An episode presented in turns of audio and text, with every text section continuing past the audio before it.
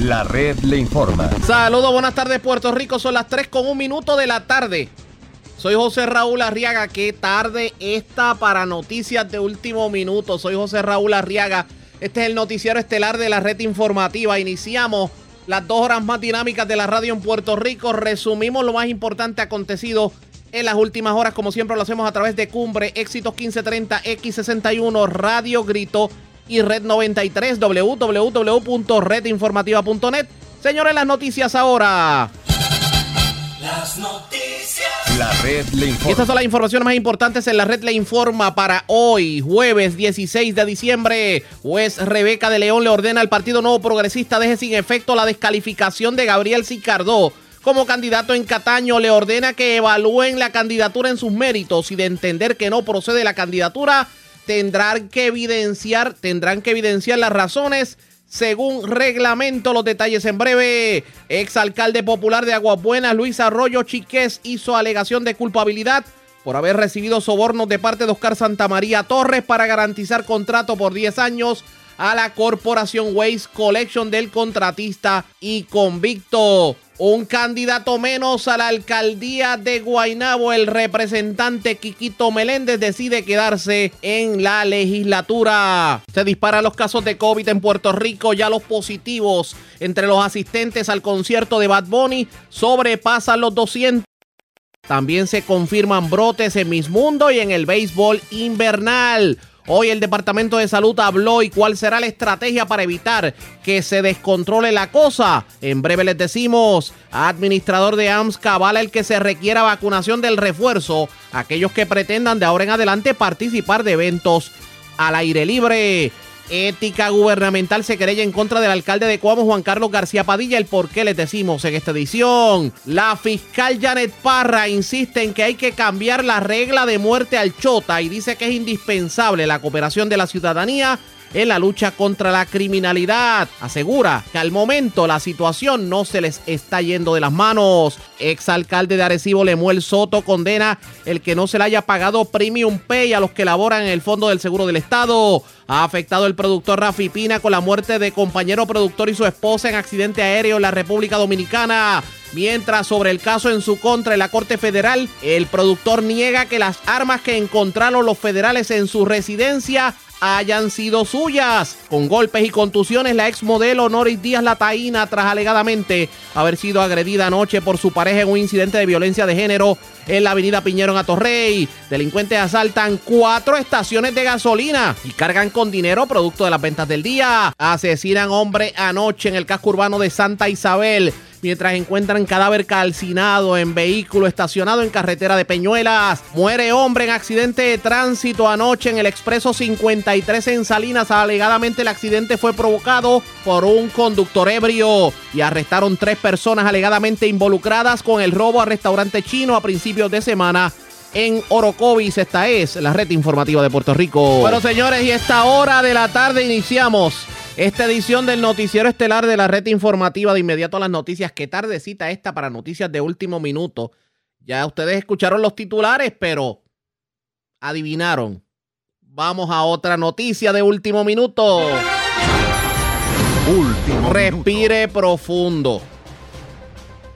Porque resulta que Luma Energy le solicitó al negociado de energía de Puerto Rico un aumento, escuche de cuánto, 18.4% en la factura de energía eléctrica de los clientes residenciales a partir de enero. Repetimos, Luma está solicitando que se le autorice un aumento de 18.4% en la factura de luz del próximo trimestre, o sea, enero, febrero y marzo del 2022.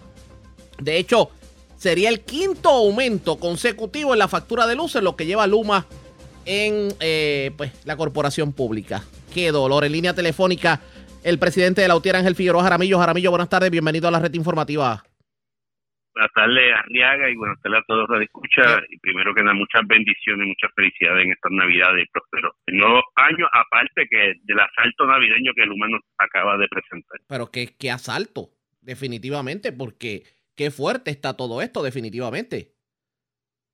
Sin lugar a duda, lo tengo que decir con mucha humildad y mucho respeto, se lo advertimos a nuestro pueblo. Reconociendo las deficiencias de la autoridad, que eran conciliables y se podían resolver y atender con todo el dinero que se pretende llegar. Le habíamos advertido que poner en manos privadas el servicio eléctrico iba a conllevar aumentos dramáticos al costo de energía del pueblo de Puerto Rico, falta de transparencia eh, y que los inclusive los fondos federales que iban a llegar se iban a hacer sal y agua como pasó en la reconstrucción de María con tantas compañías que llegaron aquí. Hoy Luma, con un asalto navideño, navideño le dice al país, a través de la solicitud, que debe aumentar la tarifa en 18.4%. ¿Y qué significa eso en dólares y centavos? Para que, ¿verdad? que lo vea, el que nos escucha. Si usted pagaba 100 dólares de luz, ahora con la solicitud de Luma va a pagar 18 dólares con 40 centavos más. Si usted pagaba 1000 dólares de luz, va a pagar 180 dólares, 184 dólares más. Y así sucesivamente va a pagar aproximadamente un 20% más lo cual va a tener un impacto extremadamente negativo a la economía, pero sobre todo al de a pie, el que ya no puede, que no aguanta más. No, definitivamente, pero hablar de un 18.4%, o sea, tal ha sido, eh, eh, tan dramático fue el aumento del petróleo que justifica un aumento de tal magnitud, porque uno puede entender un por ciento, por ciento y medio, pero 18.4%. Pues fíjate que no, aquí van, aquí van a utilizar esta, el, el, el discurso que del combustible para tratar de tapar el desastre administrativo de Luma. Aquí está enredado los 32 millones que Luma tuvo en déficit el primer trimestre y se va a ir enredado el déficit de este trimestre que tampoco ha podido decirlo por la información que tenemos que ronda los 30 millones de dólares también. De que están metiendo y le van a sacar una campaña mediática al país, no, todo este aumento es por culpa del combustible, mire la bomba de gasolina, como aumentó, y en parte hay razón, pero gran parte de la solicitud de aumento no está en el aumento de combustible, está en los déficits que Luma viene arrastrando porque a Luma no le importa nada, a Luma se le pusieron mil millones para que gaste y vimos hace una semana cómo la Junta de Control Fiscal que le vino a, decir al país que tenga el control de sus gastos, como Luma sigue gastando y la Junta sigue aprobando. Le acaba de aprobar hace dos semanas el pago de 45 millones de un déficit de la transición, de la transición. Y aquí nadie ha preguntado por qué se, se fueron en déficit que tú gastaste el dinero. Si te di 132 millones para que montara la compañía y encima que los 132 millones para que ponte la compañía no te dieron, tengo que pagar 45 millones más y la Junta sin preguntar la prueba. O sea, estamos frente a una compañía que no tiene transparencia. Ay, déjame decirte, otra cosa insólita. Cuénteme. A nosotros, a nosotros nos dijeron que Luma era una compañía de calibre mundial, que ese era lo mejor de los muñequitos.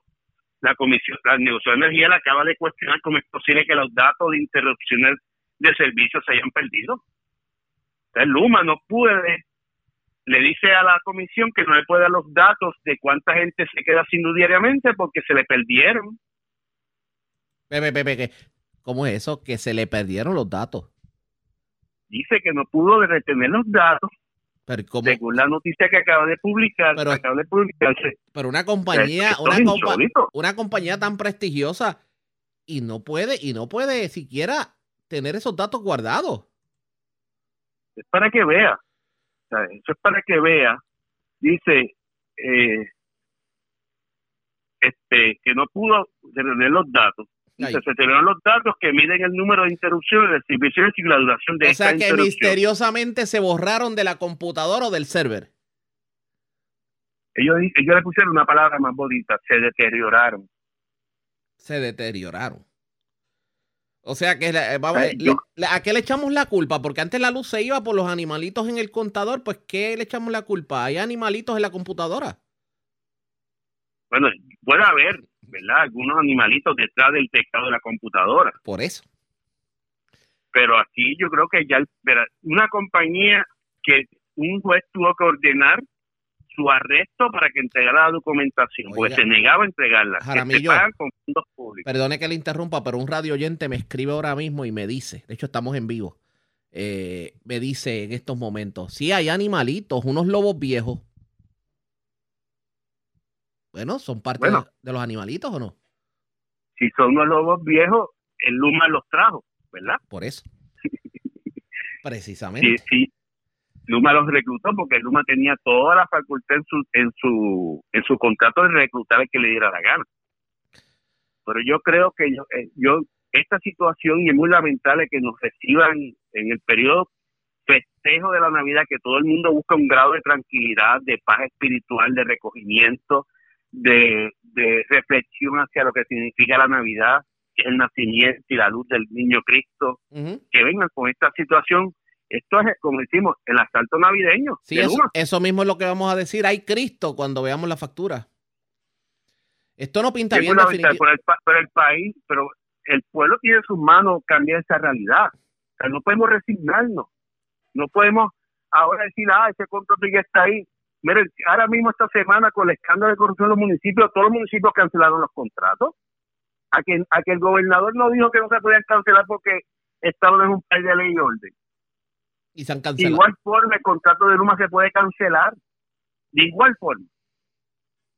Oiga, no habrá, no habrá algunos, digo, sin ánimo de especular, pero tomando en consideración los aires que soplan, ¿habrá alguno que estará recibiendo kickback por el contrato de Luma? Yo no sé si estás recibiendo kickback de forma como se conoce, pero yo te aseguro que el Duma tiene mucho dinero del pueblo de Puerto Rico para repartir en contratos y los contratos callan boca. Oh. Definitivamente cuando hay, cuando hay muchos miles de dólares envueltos. Y, y, algunos de ellos millones. Vamos a ver qué terminó corriendo. Jaramillo, gracias por haber compartido con nosotros. Excelente tarde y feliz Navidad a todos. Igual a usted y a los suyos, Ángel Figueroa Jaramillo, presidente de la UTIER. Para el que no sepa de qué estamos hablando, resulta que hace unos minutos trascendió que el negociado de energía recibió una petición de Luma, que Luma va a aumentar la luz en un 18.4% enero, febrero y marzo. Al paso que vamos, preparen las velitas y el quinqué. Porque esto no pinta bien definitivamente. Tenemos que hablar de otros temas, pero antes hacemos lo siguiente. Presentamos las condiciones del tiempo para hoy. Hoy jueves, se esperan vientos del este-noreste en el día de hoy con humedad por encima de lo normal. En la tarde aguaceros numerosos están pronosticados para el norte y este de Puerto Rico, como también a través del oeste de Puerto Rico. Se espera que el viento local esté entre 10 a 20 millas por hora con ráfagas ocasionales del este-noreste. A través de las aguas locales, las condiciones marítimas continuarán peligrosas hacia el fin de semana. Existe un riesgo alto de corrientes marinas para las playas del norte y sureste de Puerto Rico, como también Vieques y Culebra. Existe riesgo moderado para el resto de las playas en Puerto Rico. En la red informativa de Puerto Rico, este fue el informe del tiempo. La red le informa. Señores, regresamos a la red Le Informa, el noticiero estelar de la red informativa, edición de hoy jueves. Gracias por compartir con nosotros. Ustedes estén pendientes a la red informativa. Eso de las 4 de la tarde debe iniciar una conferencia de prensa por parte del gobierno.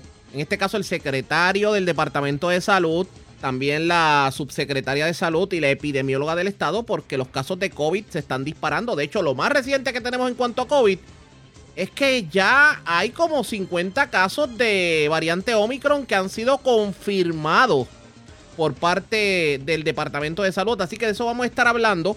La conferencia de prensa la va a escuchar en su totalidad por aquí, por las emisoras que forman parte de la red informativa. Pero mientras vamos otra noticia que rompió en la tarde. Y resulta que el exalcalde de Aguabuenas, Luis Arroyo Chiqué, se declaró culpable de participar en un esquema de soborno en el que recibió pagos en efectivo a cambio de adjudicar un contrato municipal de 10 años para servicios de recogido de residuos. Arroyo Chiques, que fue alcalde y funcionario gubernamental en Aguas Buenas del 2005 al 2016, pues en el 2016, antes de irse, él negoció un contrato con Waste Collection. A cambio de ese contrato de 10 años, le iba a recibir un kickback de 5 mil dólares mensuales. De hecho, estuvo recibiendo ese, dinero hasta el pasado mes de junio del 2021. Arroyo Chiqué se declaró culpable de un cargo de conspiración para participar en un plan de soborno y se enfrenta a una pena máxima de 5 años de cárcel. Así que ya son dos alcaldes, dos alcaldes no progresistas, un vicealcalde popular y ahora resulta que un exalcalde del Partido Popular Democrático. Vamos a las reacciones en línea telefónica a esta hora de la tarde. El secretario general del Partido Popular Democrático, Ramón Luis Cruzburgo. Saludos, buenas tardes, bienvenido a la red informativa. Saludos, Arriaga, a ti y a todos los amigos de Escucha. Gracias por compartir con nosotros. Bueno, Luis Arroyo Chiqués estuvo recibiendo 5 mil dólares de kickback y desde que dejó de ser alcalde todavía lo estaba recibiendo. Eh, ¿Usted esperaba que ocurriera algo relacionado a este escándalo de Oscar Santamaría y el kickback en la fila del Partido Popular? Pues mira, se han estado rumorando muchísimas cosas. Nosotros hemos sido claros desde el principio. Todo funcionario, sin importar del partido que sea y sin importar quién sea, que haya estado involucrado en un acto de corrupción, tiene que pagar las consecuencias. En el día de hoy ha sido Luis Arroyo Chiqués, un ex alcalde del Partido Popular, que aunque ya no ocupaba posiciones dentro del Partido Popular, sí tenía el privilegio de pertenecer al Consejo General algo que yo he notificado en el día de hoy, que lo estoy relevando del Consejo General y no pertenece a ninguna posición de liderato del Partido Popular. Ni él ni nadie dentro del partido se le va a tolerar actos de corrupción. Toda la investigación que se esté realizando, que se lleve hasta las últimas consecuencias y todo funcionario que sea declarado culpable o que sea o que llegue a un acuerdo de culpabilidad con las autoridades federales o estatales, tiene que pagar las consecuencias y será removido de cualquier plataforma de nuestro partido. Quiere decir que eh, en este caso ustedes no, digamos que no lo pensaron dos veces. La decisión de que queda fuera Luis Arroyo Chiquet es inmediata, es automática. Eh, fue instantáneo. Una vez me llegó las notificaciones de los medios, precisamente ustedes que, que estaban notificando que había un acuerdo de declaración de culpabilidad de Luis, Luis Arroyo Chiquet, inmediatamente le notifiqué al presidente eh, mi intención de relevarlo de eh, el Consejo General, que era de la única estructura de la cual tenía el privilegio pertenecer, porque ya no tenía ninguna otra posición de liderato. Así que lo relevamos del Consejo General y condenamos su acto y el acto de cualquier otro funcionario que esté siendo investigado, que esté cometiendo actos de corrupción y esperamos que le caiga todo el peso de la ley, sin importar quién sea, en este caso un ex alcalde del Partido Popular, la semana pasada arrestado un alcalde del PNP, dos semanas atrás declarado culpable otro alcalde del PNP y esperamos que cualquier otro funcionario que esté involucrado en cualquier esquema también eh, se le deje caer todo el peso de la ley. A mí me parece escuchar a los detractores del Partido Popular Democrático decir en la tarde de hoy, ah, pero no han hecho lo mismo con el alcalde de Mayagüez, etcétera, etcétera. Mira, Arriaga, gracias por traerme el ejemplo. El alcalde de Mayagüez eh, las autoridades federales establecieron en una conferencia de prensa que no era la tarjeta de investigación. No obstante, yo fui a Mayagüez y le pedí al alcalde que diera explicaciones al pueblo y también que cooperara con cualquier investigación que se esté realizando. Y le dije también a él, y lo he dicho públicamente, que estamos pendientes de cómo proceda eh, todo el proceso de la investigación que se lleva con relación a unas decisiones que se tomaron allí, que te repito, el propio fiscal federal dijo que la tarjeta no era el alcalde. Ahora bien, en el caso de Mayagüez o en el caso de cualquier otro funcionario público que sea arrestado, que sea eh, llegue a un acuerdo de culpabilidad con las autoridades federales, lo vamos a remover de la posición que sea. La corrupción no la vamos a tolerar en el Partido Popular y la vamos a condenar y la vamos a sacar. En el caso específico que tú mencionas de Mayagüez, las autoridades federales fueron claras pero hemos seguido al pendiente y yo mismo le he pedido que coopere y que dé explicaciones al país. Ya él hizo la conferencia y explicó, pero nosotros seguimos bien al pendiente de ese y de cualquier otro caso. Y no nos va a temblar la mano como no nos ha temblado en el día de hoy. Funcionario que se declare culpable o que sea hallado culpable o que sea arrestado será removido a la posición del Partido Popular. Vamos a estar pendientes a lo que ocurra. Gracias por haber compartido con nosotros. Buenas tardes. Gracias a ti, Arriaga. Y ya ustedes escucharon, era Ahí como que me lo llevé rapidito, me disculpa el, representante, el secretario general del Partido Popular Democrático y representante Ramón Luis Cruz Burgos. Él lo que dice es que, pues, pues nada, otro corrupto más y pues no puede estar en las filas del Partido Popular Democrático. Por esto de los casos continúa y a esta hora de la tarde hacemos lo siguiente. La red le informa. Cuando regresemos, hoy el FEI le radicó una querella al alcalde de Coamo porque alegadamente contrató a un familiar de un eh, subalterno. Pero el alcalde está bien molesto, dice que, que esto es persecución política. También resulta que Quiquito Meléndez ahora no va a aspirar a la alcaldía de, de Guainabo. Y también tenemos que hablar de Cataño porque la juez Rebeca de León dejó sin efecto la descalificación de, del actual alcalde interino. ¿Qué va a pasar? Tomando en consideración que hoy era que iban a juramentar al nuevo alcalde de Cataño. Nos vamos a la pausa. Regresamos con más en esta edición lluviosa y de bastante noticia, por cierto, del noticiero estelar de la red informativa. La pausa. Regresamos en breve.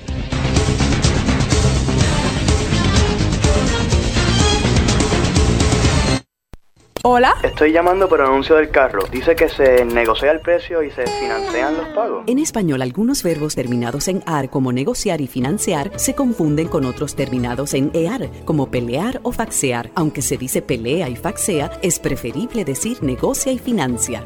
Estoy llamando por el anuncio del carro. Dice que se negocia el precio y se financian los pagos. El español nuestro de cada día. Dilo bien, dilo mejor. Academia Puertorriqueña de la Lengua Española, Fundación Puertorriqueña de las Humanidades y esta emisora.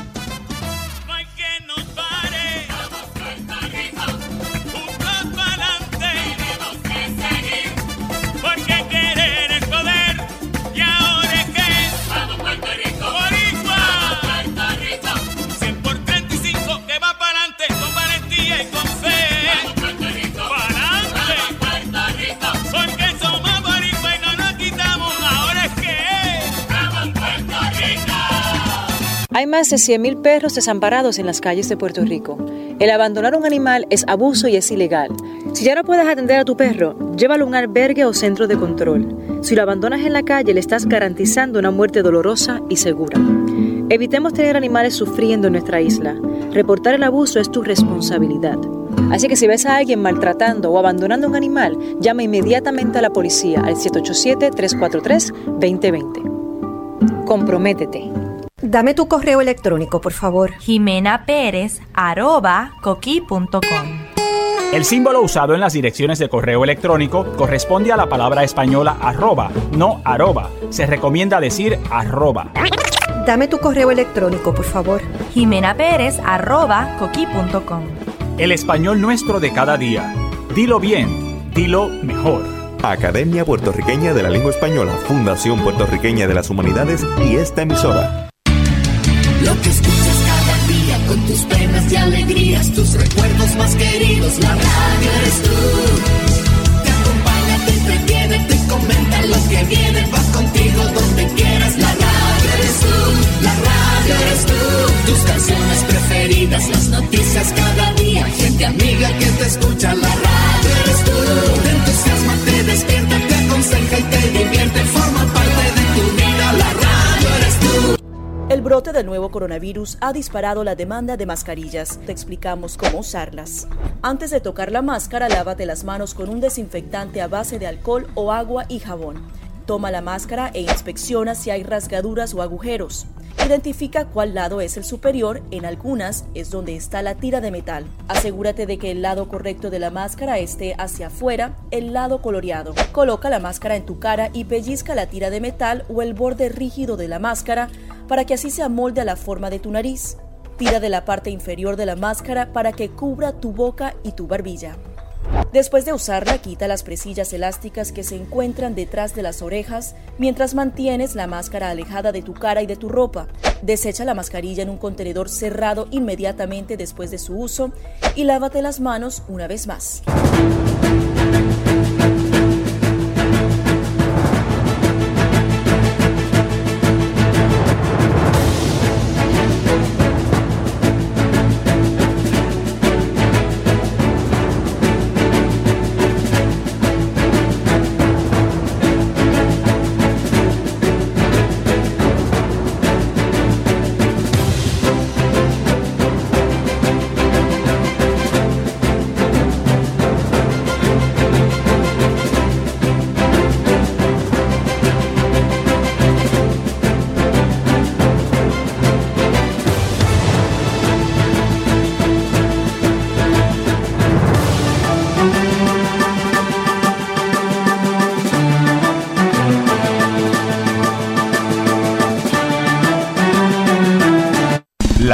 Le informa.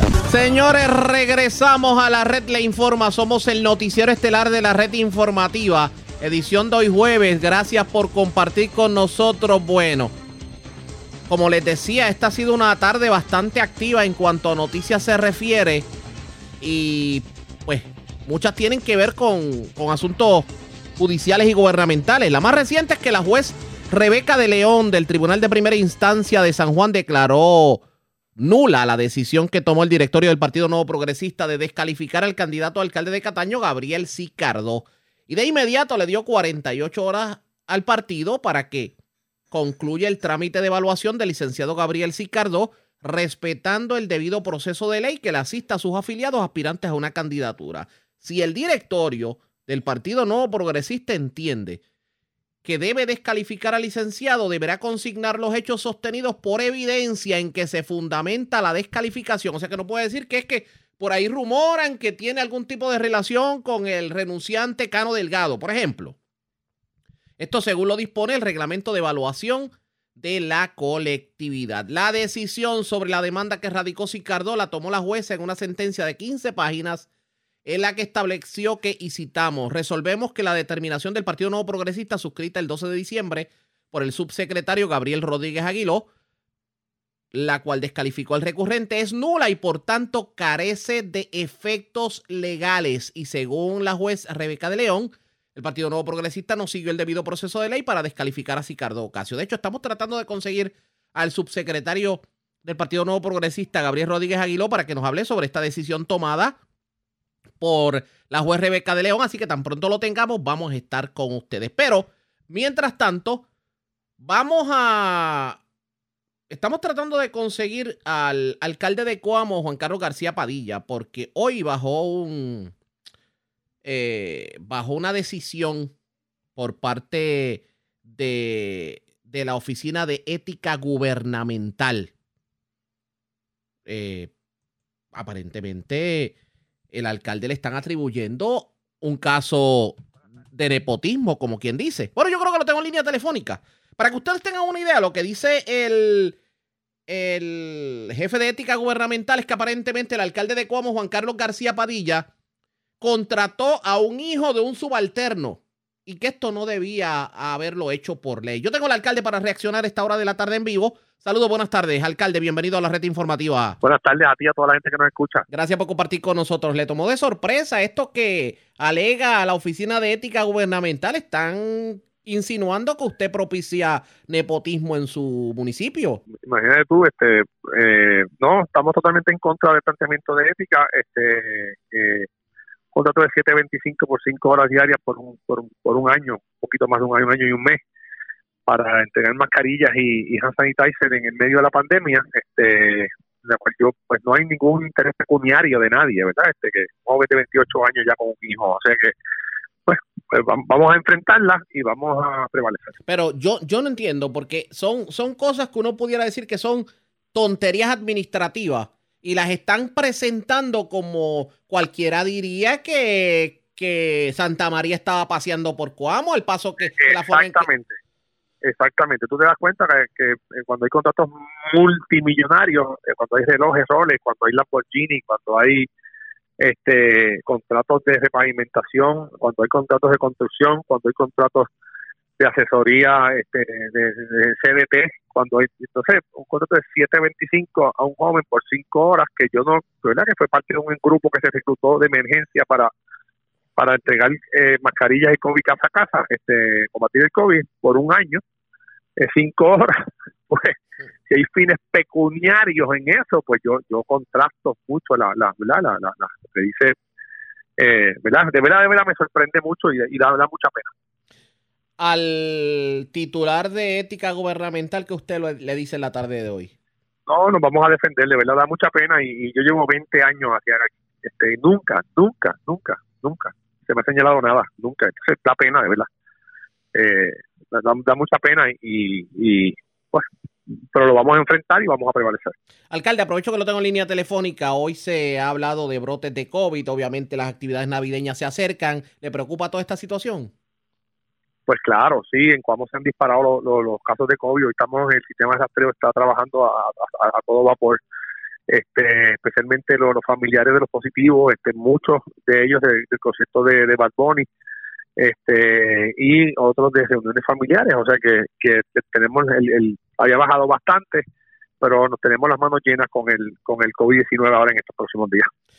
Vamos a darle seguimiento. Alcalde, gracias por haber compartido con nosotros. Vale, a la orden siempre. Ya ustedes escucharon. Era el alcalde de Coamo, Juan Carlos García Padilla, quien, pues, no le gustó mucho el señalamiento que le hizo la Oficina de Ética Gubernamental. Pero yo les había dicho que íbamos a tratar de conseguir al subsecretario general del Partido Nuevo Progresista para hablar sobre la decisión que tomó Rebeca de León en el caso de Cataño. Ya lo tengo en línea telefónica. Gabriel Rodríguez Aguiló, buenas tardes, bienvenido a la red informativa. Sí, buenas tardes, Arriaga, para ti, buenas tardes para todo el público nos escucha. Muchas felicidades para ti y para todos los que nos escuchan. Y a usted también y a los suyos. Qué tardecita esta para escribirle un libro, definitivamente. Mucha noticia últimamente, pero voy a comenzar con, con la decisión de la juez Rebeca de León. ¿Qué va a pasar ahora? Porque hoy no se supone que iban a, a confirmar al, al alcalde, a, a Julio Alicea, como alcalde de Cataño. Bueno, Julio Alicea eh, es el único candidato que fue validado por el por el directorio del partido. Eh, hemos entendido que está eh, la toma de los cursos del Contralor, que había cumplido con la parte del informe financiero revisado. Si cumple con eso, puede ser puede juramentar en cualquier momento, porque eh, la determinación de la jueza no tiene que ver nada con la juramentación, sino es con el proceso dentro de lo que es el, el seno del Partido Nuevo Progresista. Así que la jueza número uno, valida que el reglamento del Partido Nuevo Progresista establece que el directorio es el que tiene la última palabra al momento de pasar juicio sobre los aspirantes a una candidatura. La jueza entiende que la resolución tiene que completarse con los datos específicos de los hechos en los cuales el directorio pasó juicio para, para, para descalificarlo.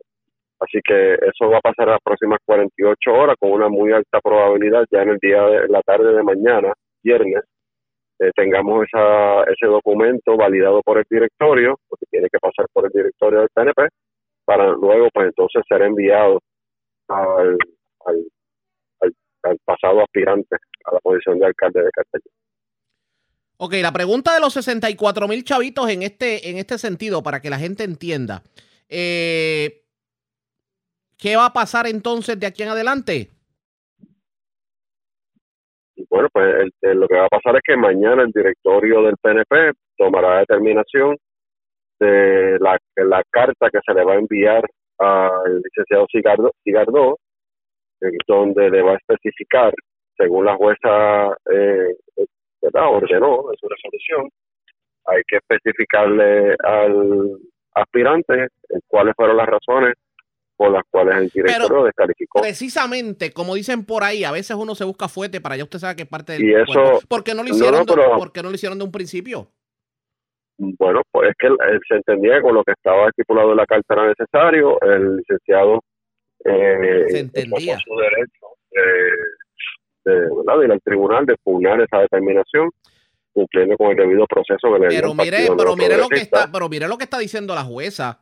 No es que simplemente le digan por qué lo están descalificando, es que tienen que justificar la descalificación según reglamento.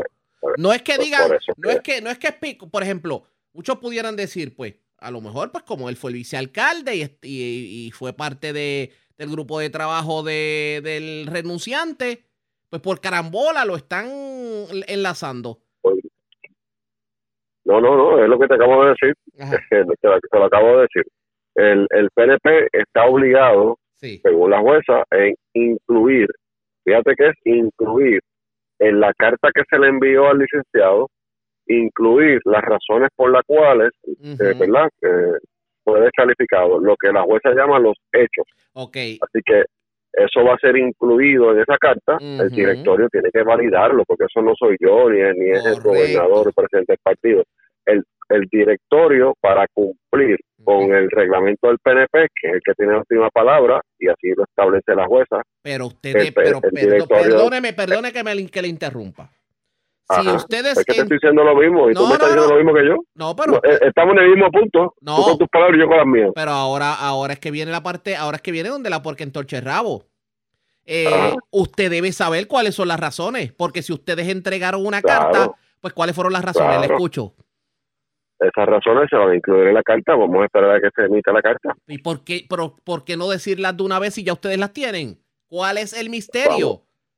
No, no es misterio, es que es deferencia. Esto es una decisión colegiada del directorio del Partido No Progresista. Así que vamos a, a esperar a que se, se establezca la carta, que el directorio la apruebe, se le envía a la persona, porque esa persona tiene que tener constancia, ¿verdad? El licenciado, una vez se entregue, eh, habrá que radicarlo en el tribunal para notificarle a la jueza y ahí será público. Usted le garantiza, Todo, todo, todo, todo es un proceso, todo es un proceso. le que tú garantiza al yo pueblo- sé- Arriaga, Arriaga, yo sé que tú quieres informar y tenerla, y tenerla pero la, pero la realidad lo que pasa, todo es un que proceso. Sí, lo que pasa es que como que usted me, como usted me convence a mí de que esas razones existían antes de la decisión de la juez Rebeca de León, si ni siquiera se hicieron públicas.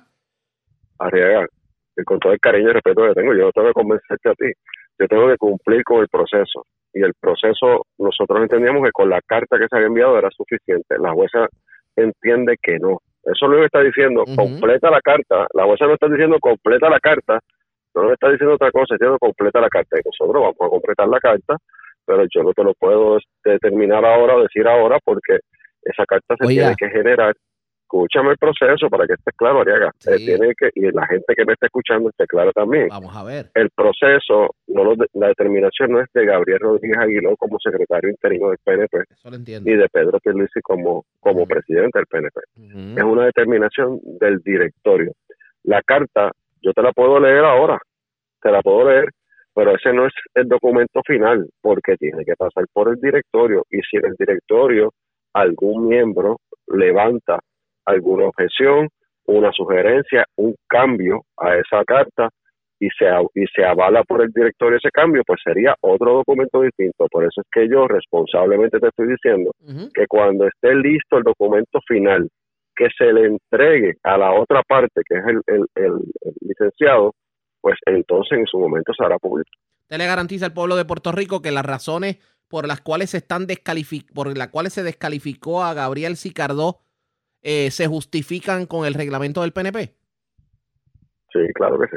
Usted le garantiza al pueblo de Puerto Rico que entre esas razones no está el que temían que iba a tener un, digamos, que no iba a poder eh, soportar eh, ataques personales en su contra por asuntos, bueno, vamos a ponerlo de esta forma, por su eh, orientación sexual. Por su orientación, ¿Sexual? eso no se discutió en ningún momento, Arriaga. Eso no fue, eso, eh, eso no fue un elemento de discusión en el directorio del Partido No Progresista. ¿Usted le garantiza al pueblo de Puerto Rico que eh, la descalificación de Gabriel Sicardó se sustenta en, en información corroborada y no en especulaciones de algún, digamos, proceso legal en su contra? Eh, no sé de qué proceso legal estás hablando, pero... Pues, Bueno, digamos, pero yo- digamos yo- que lo me- acusen, que lo acusen por lo mismo que acusaron al Cano, por ejemplo. No, no, pero es que tú estás en un asunto, tú estás en un asunto especulativo y, y en eso no podemos entrar. Eh, y de hecho no entramos en asuntos especulativos. Aquí se pasó a juicio eh, para que, ¿verdad? Para que tengas una perspectiva más clara. El comité evaluador de los candidatos se llevó al directorio, Entiendo. se citó al directorio, se discutió cada pregunta y cada muy importante, cada pregunta y cada contestación. Al final del día, el directorio en pleno, que estábamos ahí sentados, en pleno, determinó que no era satisfactoria sus contestaciones a las preguntas. La jueza lo que nos está diciendo es, de esas preguntas, ¿cuáles son los hechos en los cuales pasó juicio el directorio para tomar esa determinación? Y eso es lo que se va a incluir ahora. No tiene que ver con, con su, como, ¿cómo es que tú dijiste? Con su orientación sexual. Correcto. No tiene que ver, no tiene que ver con asuntos que alguien dijo o algún momento alguien escuchó. No, son asuntos que se, se, se discutieron, número uno, según el reglamento, en el comité que, va, que evaluó los candidatos y luego en el directorio. De hecho, se llevó a cabo la votación.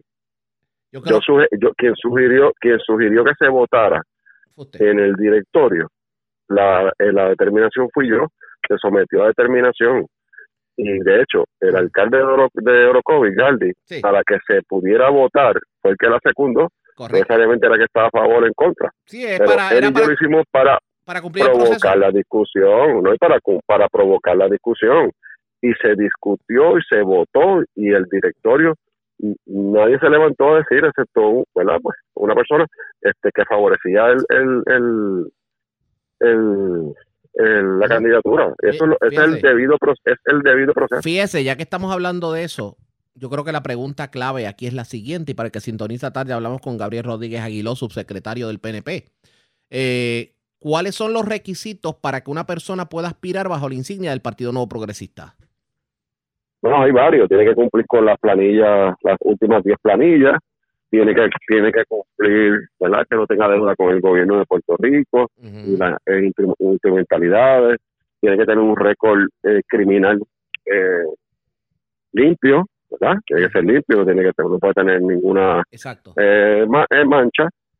Eh, y el comité evalúa las finanzas del candidato. Entiendo. Así que eso, eso es lo que el reglamento establece. Aparte de eso, Porque el, bueno, aparte de eso, si se presenta alguna alguna querella, si se presenta algún planteamiento en contra del aspirante, pues el comité evaluador tiene que entrar en los méritos de esa querella o esa queja o ese, ¿verdad? los documentos que se plantee y tomar una determinación y hace una recomendación al directorio, el directorio al final del día es el que evalúa y es el que toma la última determinación. a, a raíz de lo que usted me acaba de decir, le hago las siguientes preguntas. ¿El licenciado Gabriel Sicardo tiene su récord limpio? Obviamente criminal. Todo lo, eh, no lo tengo conmigo ahora, no te puedo contestar, pero entiendo que sí.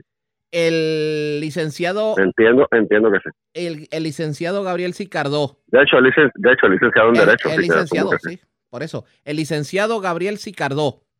eh, ¿Tiene alguna deuda que usted, que usted entienda con el Departamento de Hacienda o con alguna instrumentalidad de gobierno? Podría tener una, es que no tengo el detalle conmigo, no tengo el expediente conmigo, podría tenerla, pero si un candidato tiene un plan de pago, no tiene problema, así que se acepta su candidatura. Entiendo.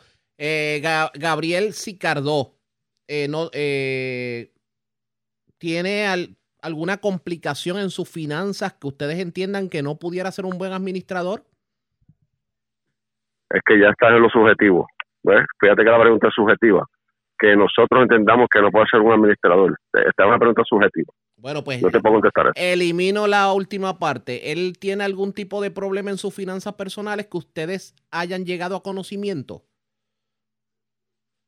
Las finanzas del licenciado Cigarro fueron discutidas, analizadas por el, un CPA dentro del comité y, y se entendía que cumplía con los parámetros del, del partido. Al momento ustedes tienen conocimiento de si el licenciado Gabriel Sicardó es objeto de una investigación criminal. Yo no tengo conocimiento de eso. ¿Ustedes tienen eh, conocimiento si el licenciado Gabriel Sicardó ha cometido algún tipo de falta que vaya en contra de la moral, que también es un regla, una regla dentro del Partido Nuevo Progresista, que cualquier candidato tiene que, que cumplir con todo lo que tiene que ver con que no puede haber cometido algún tipo de falta o delito que vio que vaya en contra de la moral? Bueno, una cosa son los delitos, ¿verdad? Eh, si tiene récord limpio, pues no tiene delito. Correcto. No tiene delito. Tiene récord limpio. Bajo todo lo que hemos discutido, era una persona que cumplía con una candidatura. No necesariamente, porque el reglamento establece otros principios, otros preceptos que están debidamente deta- de- detallados y que el partido luego de la discusión de todo lo relacionado al licenciado Ricardo entendió que no cumplía con los requisitos del partido. ¿verdad? Puede tener las planillas, puede tener el récord limpio. Eh, ¿Qué más me preguntaste? Récord Todo lo que preguntaste. es, lo, es lo básico, lo básico, lo básico. deudas con el gobierno y demás. Sí, sí, cumple con lo básico, pero hay otras áreas dentro del reglamento que son las que se esbozan en, el, en la carta que se le envió, pues no, no para, el- para el director, para, para, para el directorio Ajá. no fue satisfactorio su contestación. Vamos a ponerlo de esta forma porque sé que por más que le pregunto, obviamente hay cosas que no me los va a decir. Y obviamente estamos cortos de tiempo. Eh, y tú me conoces. Sí, no, definitivamente. Quiere decir entonces. Y yo, te, y yo, te, y yo te conozco. Por eso, por eso, por eso es que llevamos cuánto de entrevista, 15 minutos.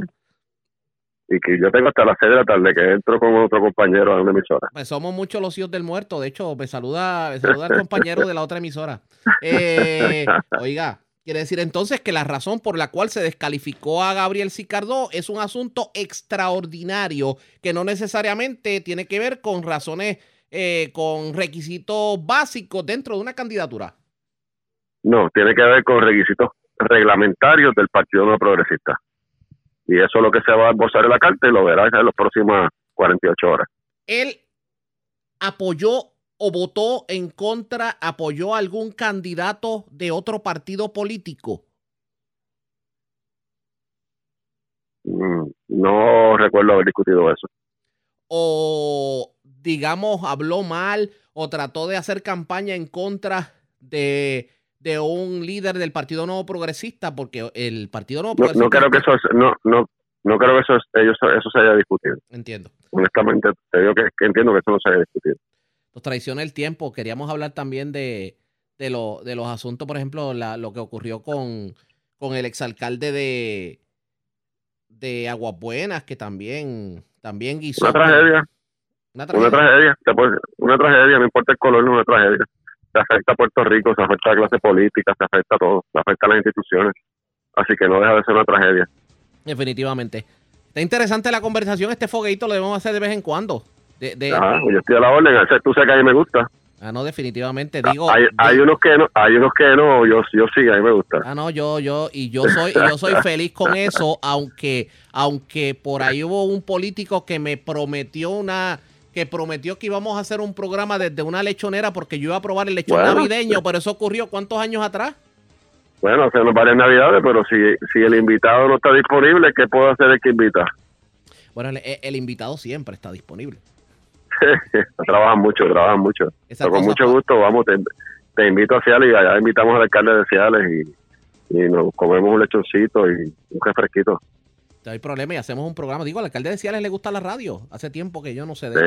Sí, seguro, sí, seguro. Está trabajando, trabajando duro. que pensaba que solamente le gustaba el Facebook Live. Bueno, gracias no, por trabaja, trabaja duro. gracias por haber compartido con nosotros. Buenas tardes. Cuídate, que estés bien. Gabriel Rodríguez, aquí luego la pausa cuando regresemos las noticias del ámbito policíaco más importantes. Regresamos en breve.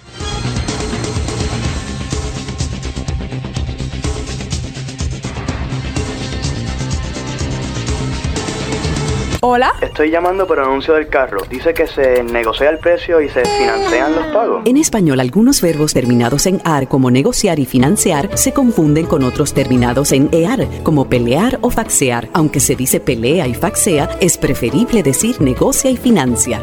Estoy llamando por el anuncio del carro. Dice que se negocia el precio y se financian los pagos. El español nuestro de cada día. Dilo bien, dilo mejor. Academia Puertorriqueña de la Lengua Española, Fundación Puertorriqueña de las Humanidades y esta emisora. No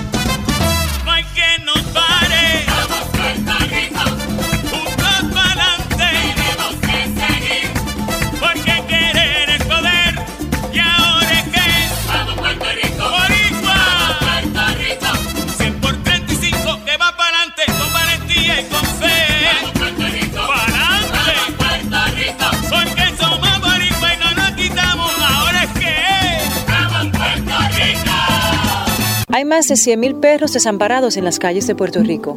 El abandonar un animal es abuso y es ilegal. Si ya no puedes atender a tu perro, llévalo a un albergue o centro de control. Si lo abandonas en la calle, le estás garantizando una muerte dolorosa y segura. Evitemos tener animales sufriendo en nuestra isla. Reportar el abuso es tu responsabilidad. Así que si ves a alguien maltratando o abandonando un animal, llama inmediatamente a la policía al 787-343-2020. Comprométete. Dame tu correo electrónico, por favor. Jimena Pérez, arroba, coqui.com. El símbolo usado en las direcciones de correo electrónico corresponde a la palabra española arroba, no arroba. Se recomienda decir arroba. Dame tu correo electrónico, por favor. Jimena Pérez, arroba, coqui.com. El español nuestro de cada día.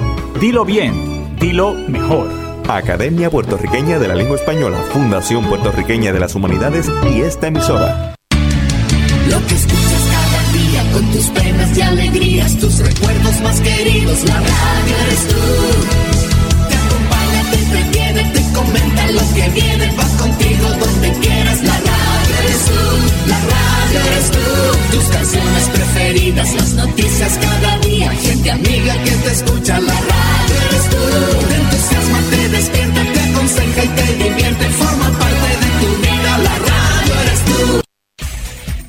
¿Se ha preguntado cómo puede protegerse contra el coronavirus? Autoridades de salud recomiendan lavarse las manos con jabón y agua con frecuencia. También no se lleve las manos a la cara. Evite tocarse los ojos, nariz y boca con las manos sucias. Cubra su boca con el pliegue del codo al toser. Desinfecte objetos como el teléfono móvil o el teclado de su computadora. Evite las multitudes y manténgase al menos un metro de distancia de otras personas, en especial si están contagiadas ya. Servicio público de esta emisora.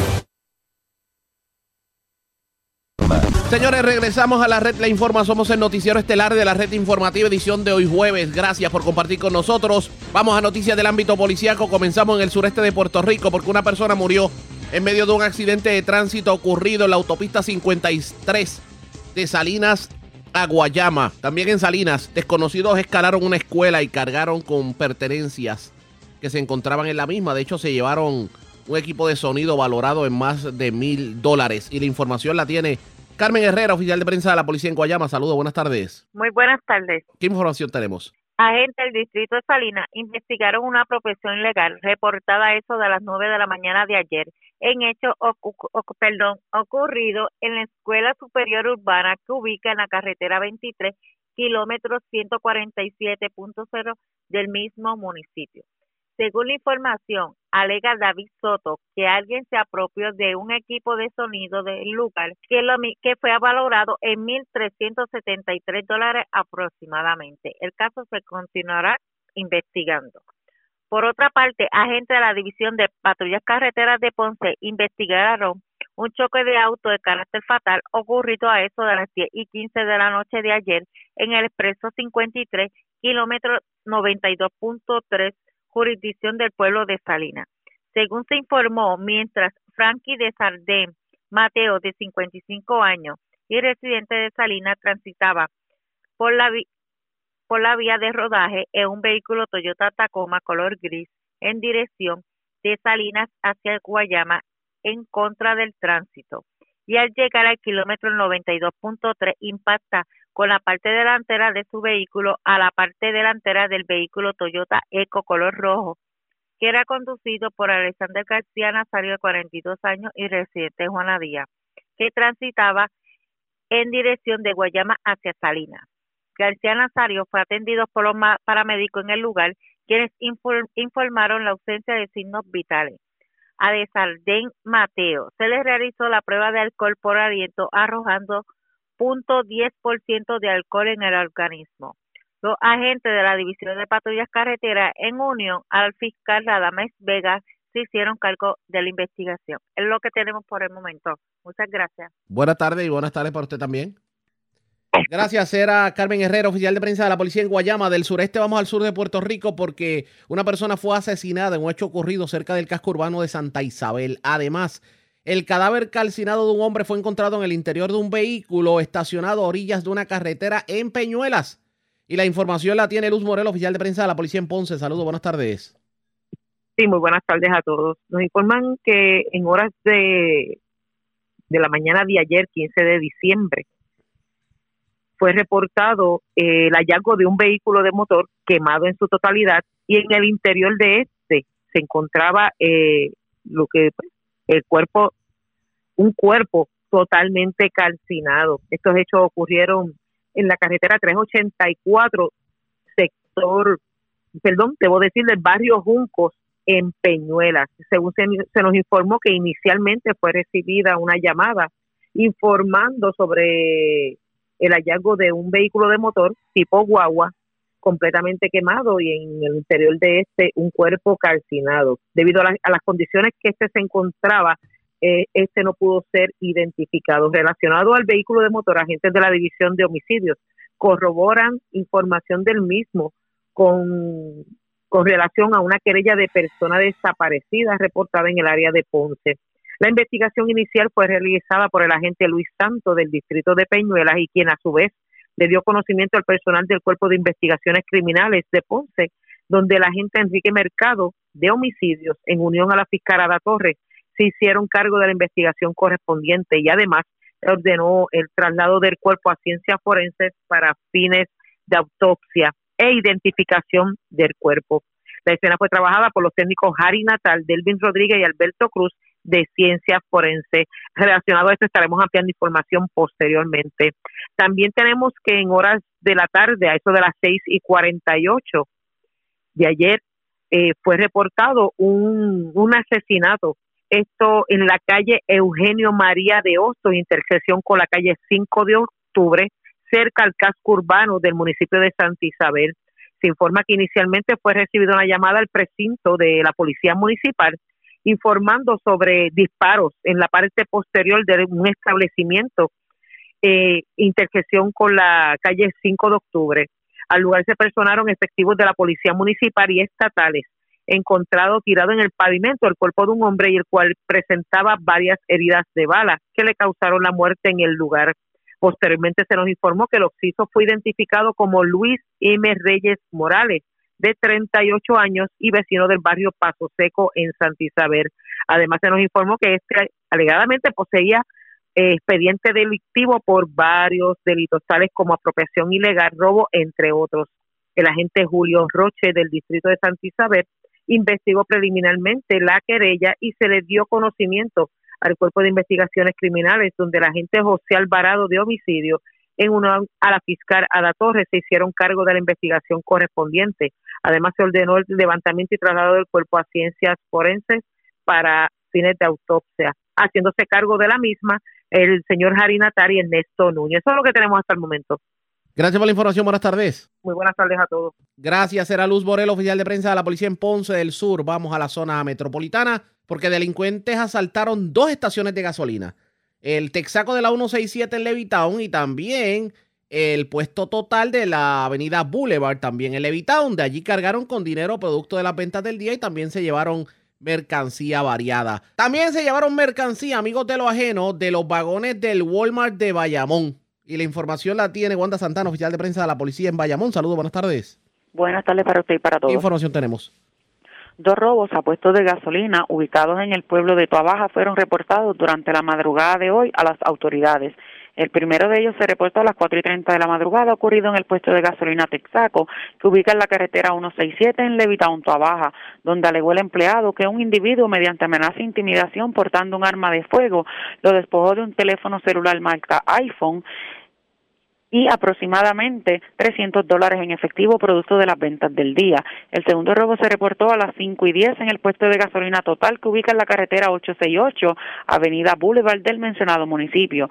Alegó la querellante que mientras se encontraba laborando, un individuo portando un arma de fuego, mediante amenaza e intimidación, la, la despojó aproximadamente de mil dólares en efectivo producto de las ventas. Los casos fueron referidos a la división de robo del 6C de Bayamón. Por otra parte, una apropiación ilegal fue reportada en horas de la madrugada de ayer, ocurrida en el área de carga de la tienda Walmart que ubica en Plaza del Sol en Bayamón. De acuerdo a la información suministrada por el empleado, tres individuos, entre ellos una fémina, ocasionaron daño a la verja que divide el área del estacionamiento del lugar con la urbanización Sierra Bayamón, logrando acceso al área de los vagones, rompieron candados, logrando acceso al interior apropiándose de mercancía. Además, en el área se recuperaron cuatro generadores eléctricos, abanicos y aspiradoras. Al momento se desconoce el valor, el valor total de los daños y la propiedad. El agente Malvin Martínez, adscrito al precinto Bayamón Norte, investigó preliminarmente y refirió a la división de propiedad del 6C de Bayamón. Buenas tardes. Y buenas tardes para usted también. Gracias, era Wanda Santana, oficial de prensa de la policía en Bayamón. Nos quedamos en la zona metropolitana porque otra estación de gasolina también fue asaltada por desconocidos. Esta vez hablamos de una estación de gasolina en la Rubel. También asaltaron una estación, una institución financiera en la zona de Río Piedras y en Cupey asaltaron una, una empresa en la calle Paraná. ¿De qué estamos hablando? Vamos en vivo con Ileana Echevarría, oficial de prensa de la policía en el cuartel general. Nos tiene detalles de los tres incidentes. Saludos, buenas tardes. Muy buenas tardes. Tenemos que un robo a mano armada fue reportada en horas de la mañana de hoy jueves en hechos ocurridos en la gasolinera Puma, ubicada en la avenida Franklin Delano Roosevelt en Atorrey. Según información preliminar, alegó el querellante, quien es empleado del lugar, que un individuo encapuchado portando un arma de fuego llegó al establecimiento y le ordenó que le entregara el dinero que se encontraba en la caja registradora. Esto producto de las ventas del día, a lo que el querellante accedió. La cantidad hurtada fue de 534 dólares en efectivo de diferentes denominaciones. Bueno, pues gracias por compartir con nosotros. Buenas tardes. Bueno, a esta hora de la tarde hacemos lo siguiente. La red le informa. Vamos a identificar la cadena de emisoras en todo Puerto Rico y cuando regresemos ya debe estar comenzando la conferencia de prensa del gobierno en torno al COVID, tomando en consideración los brotes que hemos estado viendo, el brote en el concierto de Bad Bunny, el brote en Mis Mundo, que de hecho fue suspendida la edición de Mis Mundo de hoy, el brote en béisbol, que de hecho la Liga de Béisbol Invernal tomó una pausa, etcétera, etcétera. Es lo próximo, identifico y regreso rapidito a la cadena que se quede conmigo. Yo identifico acá, así que regresamos en breve.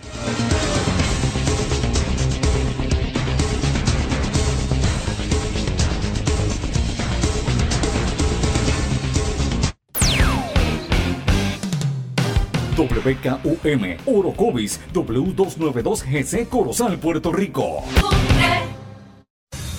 WMAA. WMAA. Red 93.7 FM. Moca, Aguada, Aguadilla. Transmite WEXS, Patillas, Guayama. X, X, X, 61. WPR AM y W252EG FM, Utuado, Arecibo, Puerto Rico.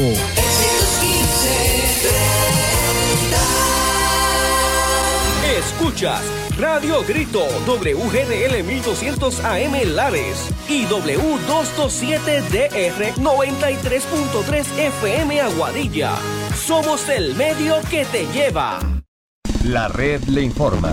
Bueno, señores, iniciamos nuestra segunda hora de programación. El resumen de noticias de mayor credibilidad en el país es La Red Le Informa.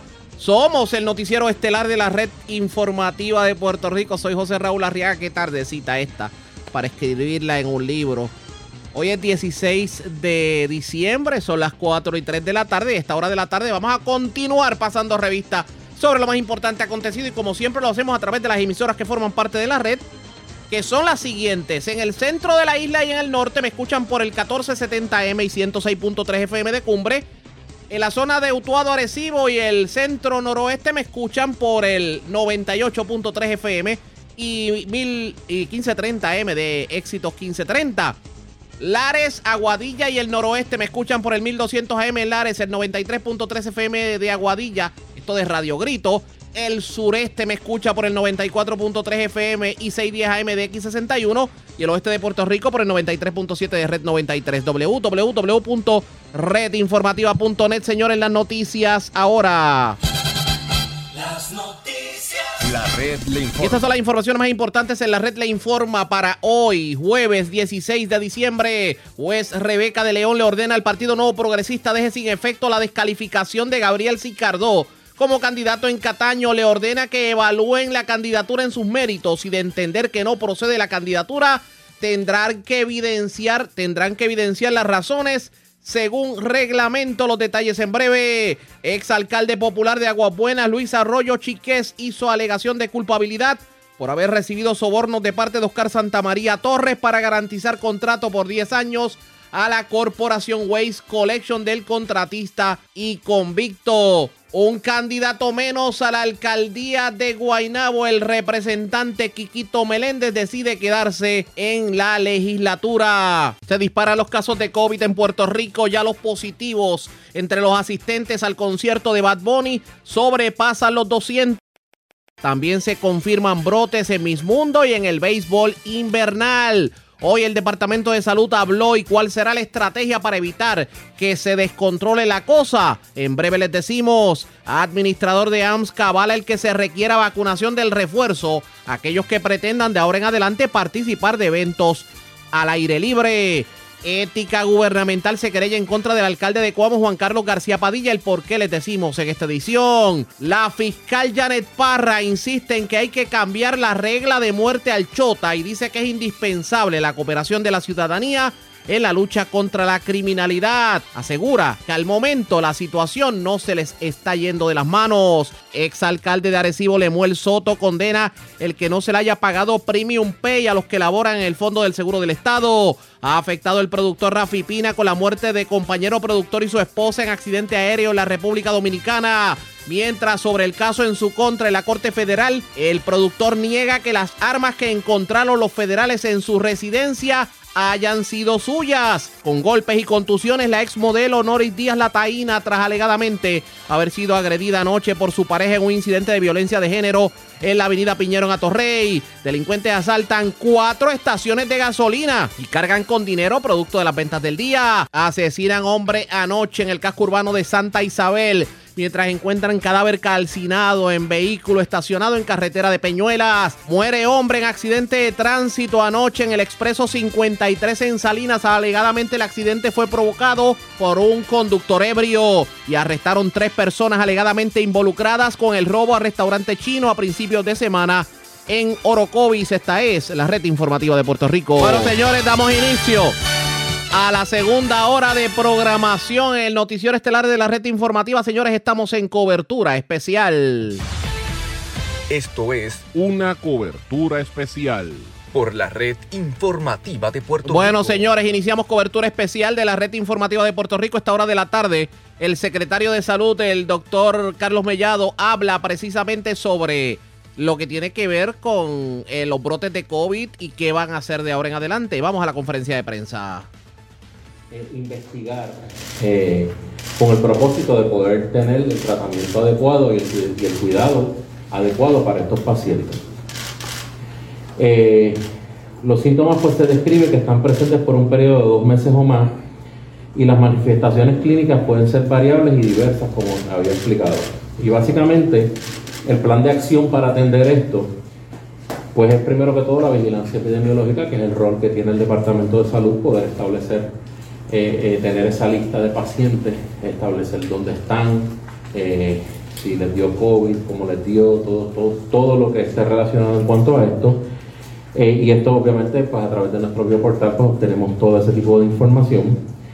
También pues obviamente reportarla a las instituciones académicas y gubernamentales para poder eh, eh, ¿verdad? Eh, ver qué tipo de ayuda más allá del tratamiento se le puede dar a estos pacientes. La investigación, ¿verdad? In- in- investigar los factores de riesgo a este COVID prolongado, si el paciente tiene enfermedad cardíaca, si el paciente es obeso, si el paciente tiene diabetes, cualquier tipo de enfermedad conmórbida que quizás pudiera exacerbar o pudiera cambiar eh, ¿verdad? El, panorama del paciente. Eh, y evaluar los efectos que tiene el long COVID en la calidad de vida. La mitigación, pues el desarrollo de política pública para los efectos a largo plazo y obviamente pues eso es básicamente lo que hace el Departamento de Salud. Nosotros tenemos varios eh, programas corriendo, no tan solo la detección temprana del COVID, no tan solo el sistema de rastreo a tiempo para evitar la propagación de- de- del COVID, obviamente la vacunación que hemos hablado, ¿verdad? Que eh, es el método de poder disminuir la severidad del COVID y obviamente disminuir la mortalidad y disminuir también el- ¿verdad? La, capacidad de propagación. Cuando se tiene la vacuna, pues eso eh, ayuda en cuanto a eso. Y lo otro, el manejo y tratamiento, las clínicas que se puedan establecer, ¿verdad? Por eso es que eh, el- más allá de COVID, ¿verdad? El Departamento de Salud, nosotros hemos decidido eh, dividir el Departamento de Salud, lo que hace el Departamento de Salud, nosotros tenemos varios, tener una estructura eh, de vigilancia, porque ese es nuestro deber eh, constitucional, ¿verdad? Ministerial, ¿verdad? Por ley, obviamente, por rango constitucional, de poder pre- prevenir y evitar las enfermedades, prevención y evaluación de las enfermedades. Por eso es que es tan importante el principal oficial epidemiológico, ¿verdad? Con toda la estructura que, que, que tiene. Y la creación del primer oficial médico, porque precisamente con esa data es que nuestro oficial, principal oficial médico puede entonces, a través de su equipo,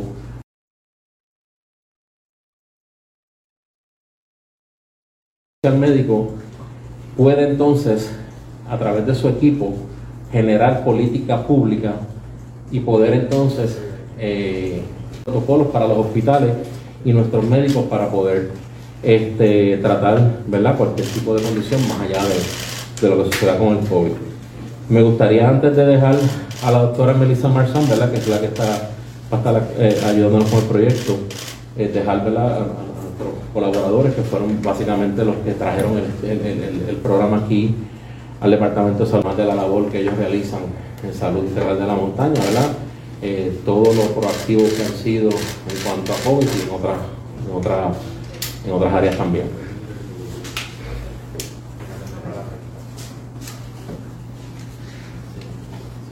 Buenas tardes a todos.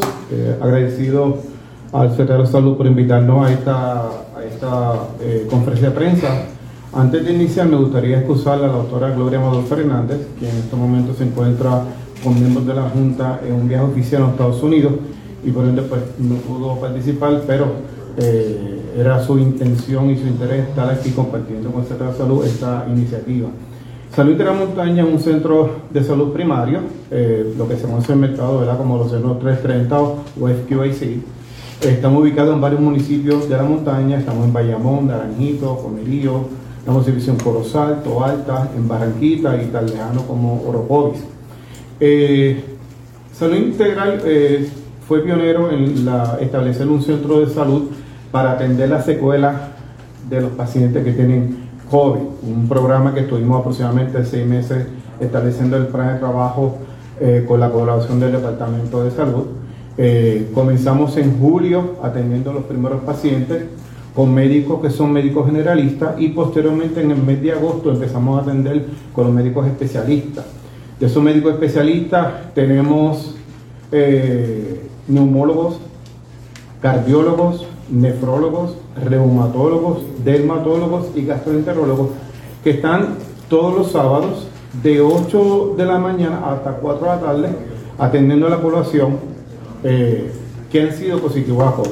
Actualmente hemos atendido cerca de 340 pacientes con una coordinación de unas 715 visitas. Eh, ha sido muy interesante lo que hemos encontrado eh, y cómo los pacientes agradecen el que sean atendidos y que podamos dar este tipo de cuidado a una área tan específica como son las secuelas eh, de los pacientes que han padecido post-COVID. Eh, me encantaría, si fuera posible, presentar un pequeño video de un testimonio de un paciente que fue atendido en nuestra clínica post-COVID. Este, si me puede ayudar el Carlitos.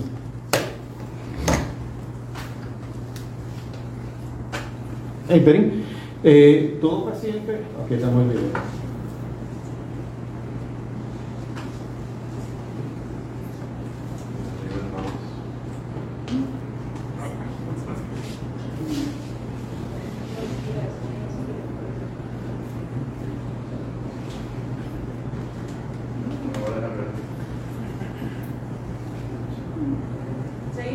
Bueno, los pacientes que deseen ser atendidos en nuestra clínica pueden comunicarse al teléfono 787-869-5900, seguir la estructura hasta que marquen el 9 y directamente ahí les lleva a un centro de llamada exclusivo para atender a los pacientes post-COVID. Le agradeceré. Siguen el proceso, eh, es muy fácil atenderse, les damos cita inmediatamente para todo paciente. Tiene que seguir un procedimiento para atenderse con el médico generalista y de ahí entonces se le hace una batería de pruebas y el médico determina a qué especialista va a ser referido. Para eso me gustaría dejar unos minutos a nuestro subdirector médico, el doctor Nelson Almodóvar, para que le explique un poco más del proceso de cita y, aquellos, y aquellas eh, secuelas que están presentando nuestros pacientes. Muchas gracias.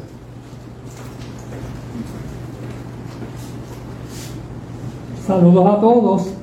Eh, la clínica está abierta para toda aquella persona que presenta con estos síntomas cuatro semanas después de la expresión inicial con, con el SARS-CoV-2, como ustedes saben.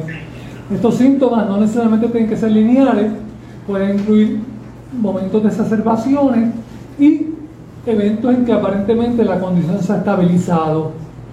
Dentro de la clínica, eh, el proceso de cita es rápido y el deseo es que nosotros podamos servir a esta comunidad que en estudios que se han hecho en Inglaterra indican que entre un 4 y un 10% de los pacientes que desarrollan la infección aguda por este virus presentan con un cuadro de síndrome post-COVID. Es variado. Aquí en Puerto Rico yo, no tengo eh, estadísticas al respecto, pero sé que el Departamento de Salud está en, el deseo y la iniciativa de poder levantar una base de datos al respecto. Eh, cada uno de los pacientes que se ve por este grupo primario de médicos generalistas se, se hacen una serie de evaluaciones iniciales y se refiere de acuerdo a su necesidad. Como un 45% de los pacientes que se han visto necesitan un, un subespecialista, la mayoría de ellos un neumólogo.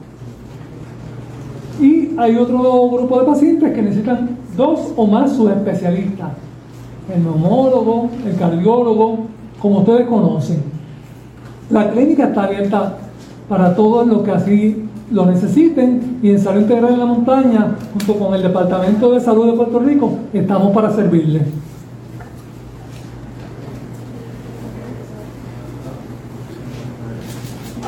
De continuar, y, perdonen, el señor Martín Montoya de comienzo se me olvidó presentarlo. Es importante, ¿verdad? Esto es un acuerdo que, estamos realizando. Este, ciertamente la labor del Departamento de Salud es poder generar la data, como le dije en un principio, ¿verdad? nosotros poder tener, obtener la data de, de, las condiciones específicas que se pudieran generar por el COVID, que ciertamente en este momento, pues eh, eh, eh, ahora es que estamos comenzando a ver las secuelas, ¿verdad? todavía a, nivel nacional todavía no tenemos una lista precisa de cuáles son las, las condiciones que pudieran generarse en, en el, los pacientes que tienen post-COVID, pero sí se sabe, ¿verdad?, que ya hay pacientes que presentan fatiga, ya hay pacientes que han presentado enfermedad pulmonar, hay pacientes que han tenido alteraciones a nivel este, eh, vascular.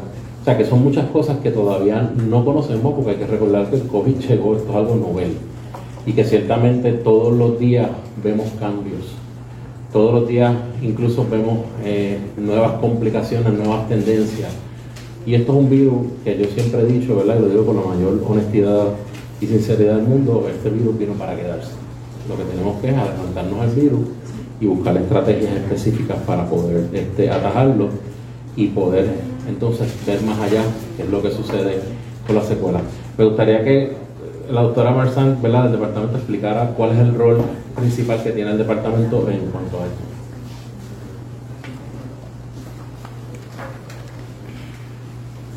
Muy buenas tardes. Eh, ciertamente comenzamos una iniciativa bastante comprensiva, comprensiva sobre lo que es el asunto de las secuelas de long COVID.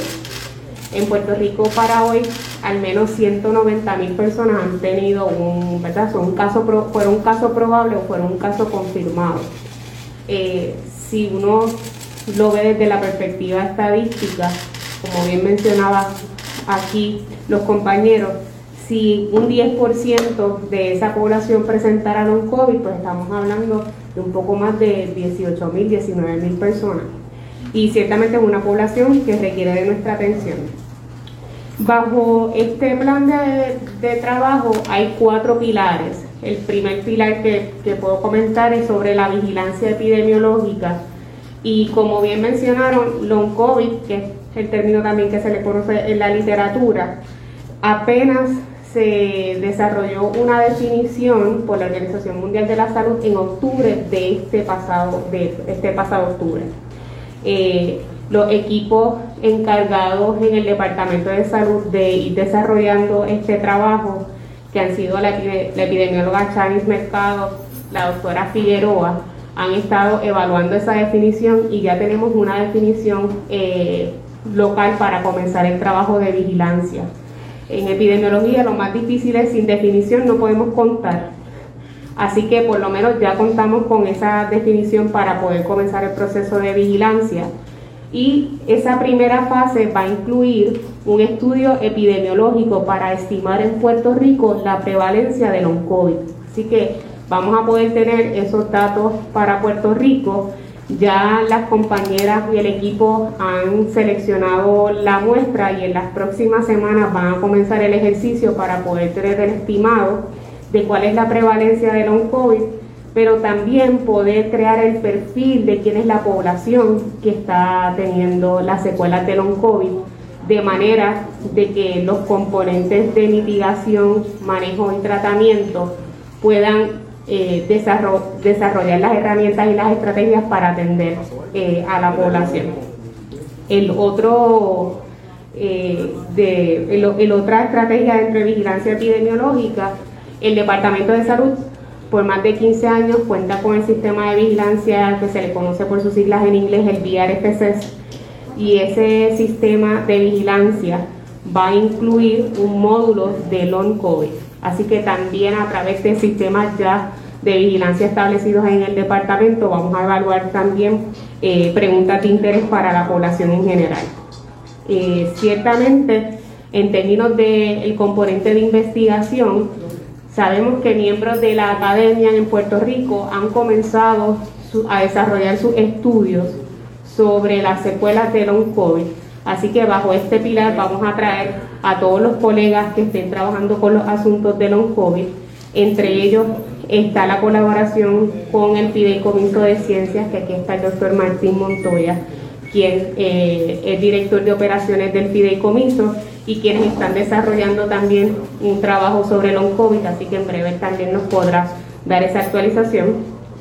El segundo pilar es el pilar de mitigación y en mitigación eh, requiere el desarrollo de política pública para atender a la población que presenta los síntomas de, de COVID prolongado y muy en especial poder crear los adiestramientos para los proveedores de salud que igualmente necesitan eh, tener todas estas guías con la información local para Puerto Rico. Y el último pilar, que es el de manejo y tratamiento, que ahí más adelante la doctora Cardona pueda abundar sobre él. Así que voy a pasar brevemente con el compañero doctor Martín Montoya para que nos hable un poco de los esfuerzos que también se están trabajando desde el Fideicomiso de Ciencias. Buenas tardes. Eh, quisiera dar las gracias por permitirme atender aquí. Este, el, Fideicomiso está haciendo varias cosas que trabajan con Long Term COVID. Una de ellas estamos creando una red y esa red eh, estamos trabajando con un grupo de eh, científicos de Data Science para movernos a través de toda la isla, conseguir toda la información, recopilar con, con, el, con el Departamento de Salud, que han sido nuestros colaboradores en este proyecto, para entender y tener una data completa hasta, hasta donde podamos llegar de todos estos casos de personas que están eh, sufriendo de estos ah, trastornos que han pasado después de haber recibido la, una infección de, COVID. Así que eh, muchísimas gracias por permitirnos estar aquí y este, seguiremos trabajando juntos en un futuro. Gracias.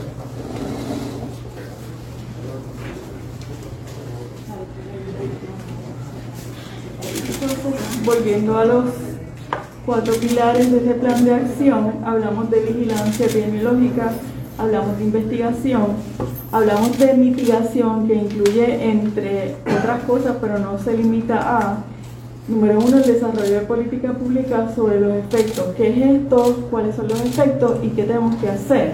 Y dentro de eso, les pongo el ejemplo de las vacunas. Ahora hablamos mucho de la vacuna de COVID pero hay 17 enfermedades prevenibles por vacuna y el Departamento de Salud tiene una política pública para cada una, la prevención de cada una de estas enfermedades, tosferina, eh, virus del papiloma humano, eh, hepatitis B, por ejemplo. No todo el tratamiento lo da el Departamento de Salud, es una cuestión de esta es la política pública del Departamento de Salud y esto es lo que los eh, facultativos en medicina y expertos en tratamiento deberían seguir. Eso viene atado a poder adiestrar a todo el personal eh, médico eh, y de tratamiento en lo que es esta nueva entidad y esto, esta nueva condición, sus efectos a largo plazo, cómo se deben manejar y sobre todo también educar a la población y a los pacientes de cómo buscar ayuda, dónde, cómo y cuándo buscar ayuda. El último pilar incluye manejo y tratamiento. Aquí las clínicas de eh, salud integral de la montaña han sido pioneros, pero la expectativa es, una vez se haya trabajado, eh, tengamos la definición, el resultado de la investigación y de la vigilancia, dónde están los pacientes en Puerto Rico, cuál es la magnitud del problema que tiene Puerto Rico, entonces replicar eh, a todos, todos los lugares que se puede en la isla, el acceso a estos servicios. Es un plan eh, completo, llevamos unos meses trabajando, hemos tenido la colaboración de un equipo de profesionales jóvenes este, maravillosos que han levantado este trabajo y, déjenme decirles que Puerto Rico es la primera jurisdicción americana que levanta una definición y que empieza con este plan. Así que, secretario.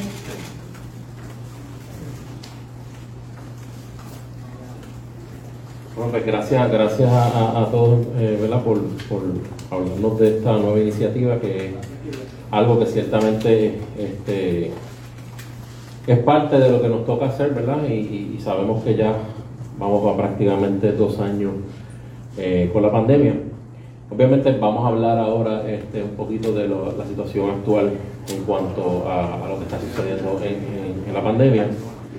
Eh, estamos ante un momento de, casos, ¿verdad? Este, y eso ciertamente ustedes lo saben, este, bastante significativo. Eh, hay dos cosas que yo siempre he dicho, ¿verdad? El Departamento de Salud tiene varias, varias, este, varias iniciativas corriendo. Número uno, eh, el sistema de rastreo, ¿verdad? El sistema de rastreo de nosotros, y lo tengo que decir porque acabo de venir de una reunión en Estados Unidos del secretario de Salud, es un sistema que es envidiado por, muchos territorios y muchos estados. Eh, y nos hemos dado cuenta cada vez que existe una variante en Puerto Rico se descubre esa variante, en este caso la Omicron, fue secuenciado por, nuestro personal del CDC aquí en Puerto Rico. Eh, ciertamente el sistema de, de rastreo identificó los pacientes, identificó los casos alrededor y se pudo contener. Y ese, y básicamente ese, es el primer paso que se ha desarrollado en Puerto Rico y eso a, a nivel del sistema de rastreo municipal. El 15 de diciembre, ya un año de eso, comenzamos con el proceso de vacunación. Eh, ahora mismo tenemos el, de toda la población, toda la población de Puerto Rico, toda, toda el 72.1% de, de los pacientes con dos dosis. Eso es toda la población. Con al menos una dosis, el 82.7%. Estamos hablando ahora de tener una tercera dosis, ¿verdad? Porque sabemos eh, que en todos los lo, que se lo poco que se ha podido estudiar de esta nueva variante Omicron, pues tener la tercera dosis disminuye considerablemente la severidad del de virus. en ese caso, nosotros tenemos 569.922. Ciertamente la exhortación a todo el mundo es ponerse la tercera dosis. Es importante que se entienda que esto no lo inventa el Departamento de Salud, no lo invento yo. Yo sé que hay mucha gente que dice que la vacuna, que vamos a seguir vacunando. Sí, todos los años nos vamos a tener que vacunar. Esta es la realidad que tenemos. O sea, yo no, yo no puedo decir otra realidad que no sea, tenemos el COVID, el COVID ha tenido variantes, las variantes siempre surgen en personas que no están vacunadas.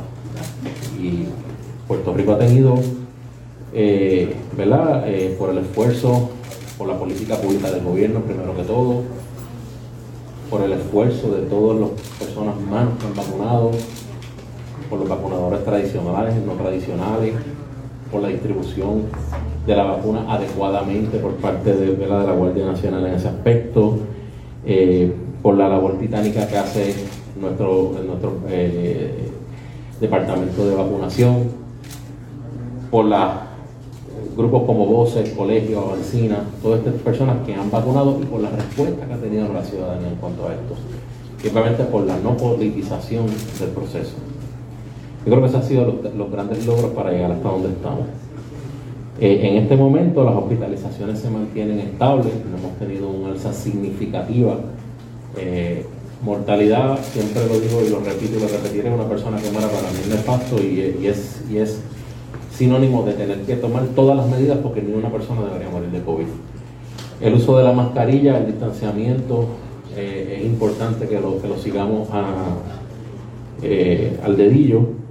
Eh, y en este momento, ¿verdad? Tenemos que observar eh, los casos que están surgiendo, los brotes que tenemos.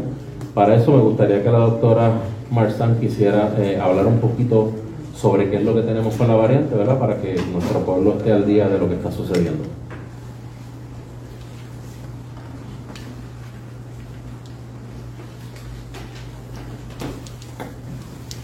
Bueno, pues vamos a pasar a una actualización sobre los datos de COVID-19 para Puerto Rico. Eh, al momento, en los últimos siete días, y esto es por fecha de toma de muestra, esta es la siguiente información que nosotros hemos recibido en el bioportal.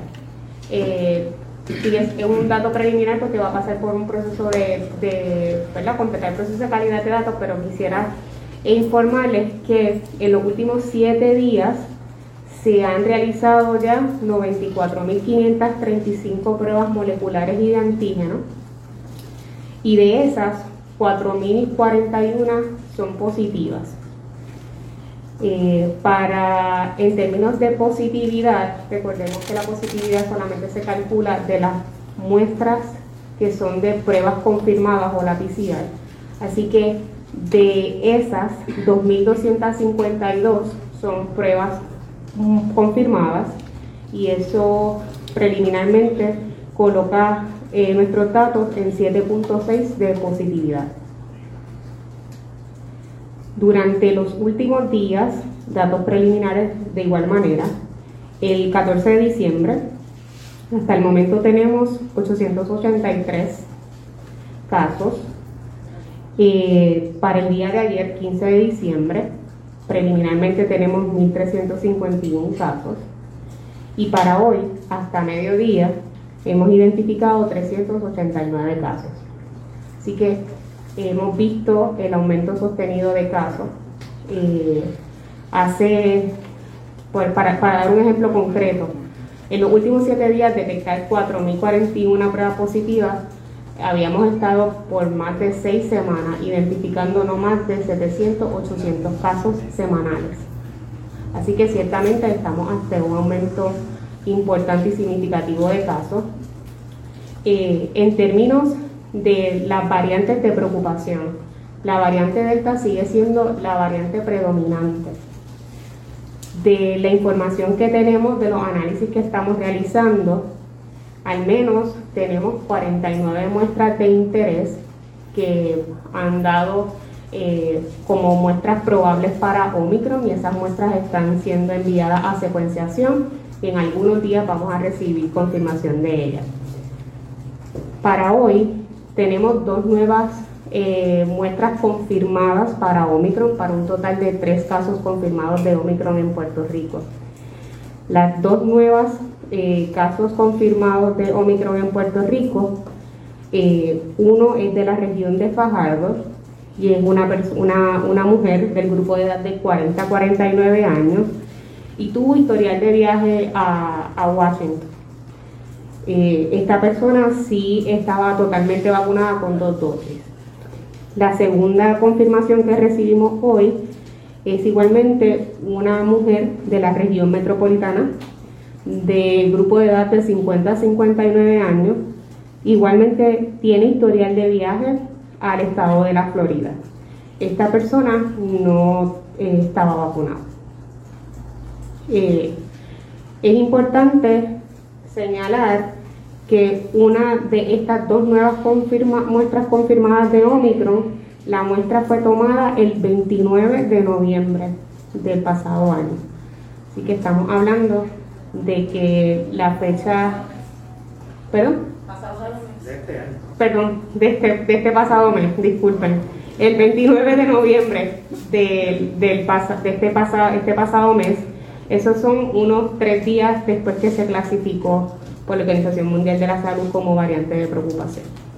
Así que eso es en términos de Omicron. Eh, seguimos identificando muestras sospechosas, se envían análisis, en la medida que sigan llegando muestras confirmadas, pues de igual manera las vamos a estar informando. En términos de otras informaciones, eh, durante el día de hoy han continuado los esfuerzos de los puntos fijos. Hay un llamado concreto del Departamento de Salud a que las personas que han participado de eventos multitudinarios, personas que hayan estado recientemente de viaje, personas que hayan compartido en fiestas laborales, familiares, se hagan pruebas de COVID-19. Específicamente hoy tenemos eh, de la actividad que se estuvo realizando en los predios del Irán Beaver, eh, se hicieron un total de 1.500 pruebas de antígenos, 221 de pruebas moleculares. Eh, de las pruebas de antígeno tuvimos 90 pruebas eh, que dieron positivas, para una positividad del evento de un 6%. De igual manera, en términos de los esfuerzos que se están haciendo para eh, vigilancia en los aeropuertos, desde el 6 de diciembre que comenzó el esfuerzo de muestras aleatorias, un total de 862 personas han participado de este esfuerzo. De esas, 17 muestras han sido positivas y esas muestras pues participan de los sistemas de vigilancia igualmente genómicas. En promedio, Puerto Rico está recibiendo 16.697 viajeros actualmente y sabemos que de cara a que se acerca la Navidad, ese, ese promedio va a continuar en aumento. En general, esos son los datos de actualización eh, para, para COVID-19. Me parece, no sé si alguien, la doctora Cardona también tiene datos para actualizar. Doctora, si nos puede aclarar algo un momentito. Yo sé que no estamos en las preguntas todavía, pero ya que estamos en el tema. Eh, usted habla de, de, la, de la actividad de Irán Bison, 1.500 pruebas de antígenos. De antígenos y 221 de pruebas moleculares. Y esos 90 positivos son de, de, de, la- De las de antígenos, porque las moleculares tardan más tiempo en estar disponibles los resultados. Esas deberían estar para cuándo ustedes. Entre las próximas 24 a 48 horas. Gracias, perdón. Una actualización de vacunación al día de hoy. eh, Puerto Rico ha logrado administrar 500, perdón, 5.597.125 dosis de vacuna contra COVID-19. Tenemos 2.717.463 personas que han iniciado la serie, que por lo menos tienen un- una primera dosis. Y tenemos um, 2.368.462 personas que tienen la serie completada. Eso es el 72% de la población total de Puerto Rico, de los 3.2 millones de habitantes que tenemos, según informó el secretario. Eh, con relación a la dosis de refuerzo, eh, tenemos 595.930 personas que han recibido ya a esta mañana ese refuerzo. Eso es un 38 por, un 18% de la población total. Y tenemos, ¿verdad? Nuestros datos dicen que al día de hoy hay 1.2 millones de personas que ya cualifican para ese refuerzo. Por lo tanto, en la calle hay 646.879 personas que yo, hoy les toca el refuerzo y deben ir a buscarlo. Es la recomendación del Departamento de Salud lo antes posible. Con relación a la vacunación pediátrica, que, se, que es de interés en la población específicamente de 5 a 11 años, hemos logrado vacunar 85.628 pacientes en esas edades y eh, hay 47.925 que ya cuentan con la serie completa de vacunas. Hace una semana el CDC amplió y la FDA conjuntamente ampliaron eh, la edad para eh, poder recibir esa, esa dosis de refuerzo a partir de los 16 años de edad. Eh, hay unos avisos del Departamento de Salud que decimos si tienes 18 años o más, ve a buscar tu refuerzo, pues ya, ya eso está este, ¿cómo se llama? Fuera. Esa es la doctora Iris Cardona. Tengo que hacer un paréntesis para la pausa. Yo me despido de los amigos que están en Facebook Live, porque la conferencia de prensa al momento ha sido eh, bastante superficial en lo que tiene que ver con, con los brotes. Eh, lo que hemos escuchado es información que pudiera ser que es de, digamos, eh, algo rutinario, pero aquí hay unos brotes que se tienen que atender. ¿Y cuál será la acción del gobierno? Me despido de, la gente del Facebook Live. Me quedo en la radio y en la radio hacemos lo siguiente. La red le informa. Hacemos una pausa y regresamos con más en esta edición de hoy del Noticiero Estelar de la Red Informativa.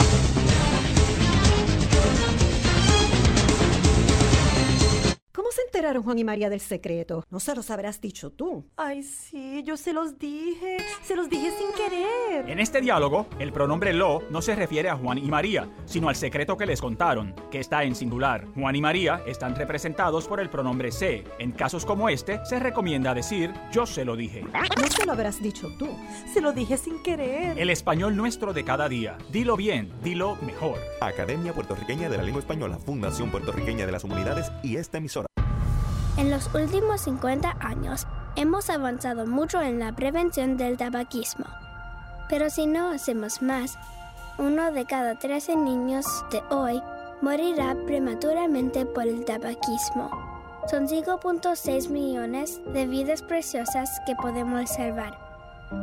Juntos podemos lograr que nuestra próxima generación esté libre del tabaco. Más información en surgeongeneral.gov. Rabiosa, yo soy rabiosa. Oye, tú estás loca. Tú no sabes lo que es tener rabia. La rabia es un asunto serio. Es un virus mortal que se transmite de animales a seres humanos por medio de mordidas de cualquier mamífero. En Puerto Rico, el Departamento de Salud atiende a más de 500 personas cada año por haber estado expuestas a rabia. Visita a tu médico veterinario licenciado y colegiado y vacuna a tu mascota. Busca más información en la página del Colegio de Médicos Veterinarios de Puerto Rico. Mantente alerta. Adopta la actitud servicio público de esta emisora. Soy activista. Soy dueño de negocios. Yo soy una educadora. Soy pareja. Soy un amigo. Y estoy viviendo con el VIH. Y vivo con VIH. Soy VIH positivo. Junto con más de un millón de personas infectadas en los Estados Unidos. No estamos solos. No estamos solos. No estamos solos. Detengamos juntos al VIH. Infórmese. Hágase la prueba participe. El verbo avanzar tiene varias acepciones en el español general. Por ejemplo, ir hacia adelante. Pude avanzar entre la multitud. Transcurrir el tiempo o acercarse a su fin. Avanza la tarde y se alargan las sombras. Y progresar o mejorar. Rosa ha avanzado mucho en sus estudios. Pero en Perú y Puerto Rico, avanzar también tiene el sentido de darse prisa. Se están acabando los 30 segundos y tenemos que avanzar. Español puertorriqueño. Atrévete y dilo. Mensaje de la Academia Puertorriqueña de la Lengua Española, Fundación Puertorriqueña de las Humanidades y esta emisora. Por las cosas que nos pueden mantener seguros. Las que usamos todo el tiempo sin pensarlo. Las que aguardan en silencio a salvarnos la vida. Y ahora las que llevamos con nosotros a donde vayamos. Muchos dispositivos móviles ahora ofrecen alertas inalámbricas de emergencia, información en tiempo real de fuentes locales en las que confías. Con su sonido y vibración particular, estarás al tanto donde quiera que estés. ¿Se ha preguntado cómo puede protegerse contra el coronavirus? Autoridades de salud recomiendan lavarse las manos con jabón y agua con frecuencia. También no se lleve las manos a la cara. Evite tocarse los ojos, nariz y boca con las manos sucias. Cubra su boca con el pliegue del codo al toser. Desinfecte objetos como el teléfono móvil o el teclado de su computadora. Evite las multitudes y manténgase al menos un metro de distancia de otras personas, en especial si están contagiadas ya. Servicio público de esta emisora. La higiene y especialmente el lavado de las manos son fundamentales en la prevención del coronavirus. Lava tus manos por 20 segundos y sécalas con una toalla limpia. Es muy importante toser o estornudar en el codo ya que con las manos tocamos todo tipo de objetos y los gérmenes que recogemos podrían trasladarse a otras superficies como la maneta de la puerta o la computadora. Esta conducta repetida e inconsciente podría provocar que en el caso de tocar una superficie contaminada y llevarse la mano a la cara, se contrajera el virus. La OMS recomienda mantener una distancia de seguridad entre personas de unos 2 metros. Evita salir a la calle si no es estrictamente necesario. Puedes pedir tus compras por internet y llevar a cabo actividades para estar entretenido.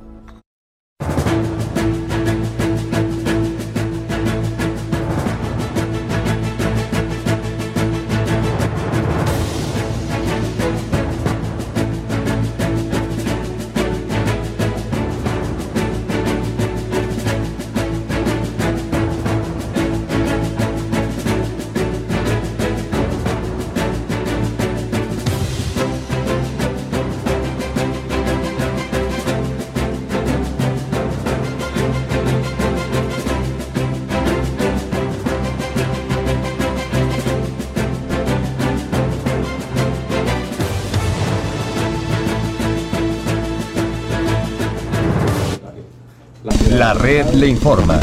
Señores, regresamos a la red Le Informa. Somos el noticiero estelar de la red informativa, edición de hoy jueves. Gracias por compartir con nosotros. Hoy es el cuarto día de juicio en el Tribunal Federal en el caso del productor musical Rafi Pina. Y de hecho hoy, pues, fue abordado por la prensa como tradicionalmente se hace todos los días. Pero claro está, aprovechó para reaccionar al fallecimiento de, de un productor musical que de hecho eh, la información que se tiene es que fue víctima del accidente aéreo que se reportó en la tarde de ayer en el aeropuerto de las Américas de la República Dominicana. Vamos a escuchar ese momento. Desde ayer comenzó a tomar notas. No tomo notas todos los días, pero ando con la libreta. Vimos que le ha tocado muy de cerca el fallecimiento de Flow Lamour en ese viaje aéreo. Parecer con respecto a Flow Lamour. Sí, en verdad, sí, hoy no es un buen día.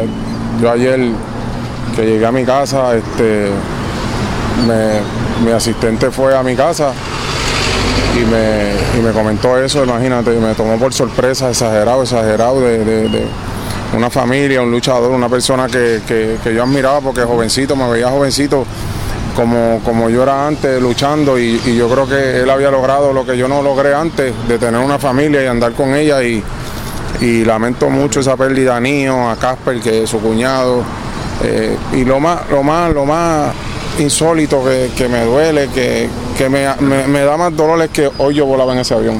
¿Hoy volaba? Sí, en ese avión, ese enfoque avión eh, volaba hoy con mi familia hacia, hacia, Miami con unos compromisos con oye, Natalia. ¿Cuándo fue la última eh, vez que habló con Flo? Eh, Hace como tres días. ¿Qué le dijo? ¿Cómo fue esa última No, me dio apoyo, me dio apoyo, me dijo que... que me gustaría...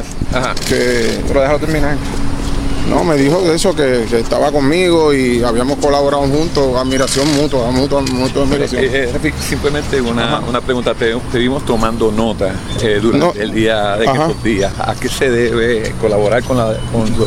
No, yo escribo cosas que, que recuerdo, cosas que, que veo, cosas que leo. Yo todos los días como pues aprendo mucho de mis abogados, mis abogados son, son unas personas bien brillantes y, y, y, esto también pues lo tomo como experiencia, las cosas las cosas buenas o las cosas malas uno debe tomarlas como experiencia y aprender de ellas. ¿Ha habido alguna incongruencia en el proceso se haya hasta el momento? hablado de que compraste las armas, por lo menos públicamente se dice ya Es que no puedo, tipo... de, de, del caso, Ajá. a mí me gustaría hablar del caso, yo Muy soy bien, un parlachín, sí. pero no puedo hablar por instrucciones de ellos y, y sería injusto de mi parte este, lastimar el trabajo de, de, de, de Mrs. Domínguez, de Mr. Rebollo, de Micheo y, y, y, también hay que tener un respeto con, con, con, con, los jurados. Una última pregunta. En un post que hiciste hace recientemente, sí. indicaste, finalizando, de que estás luchando, estás luchando por tu familia, estás luchando por Puerto Rico, por tu carrera, pero al mismo tiempo que tú te quedaste en Puerto Rico. Sí. ¿A qué te referías cuando, cuando finalizas con ese, con ese statement? Bueno, que hay muchas personas que, que, que a lo mejor si tienen una situación, sea personal, sea profesional, sea como sea,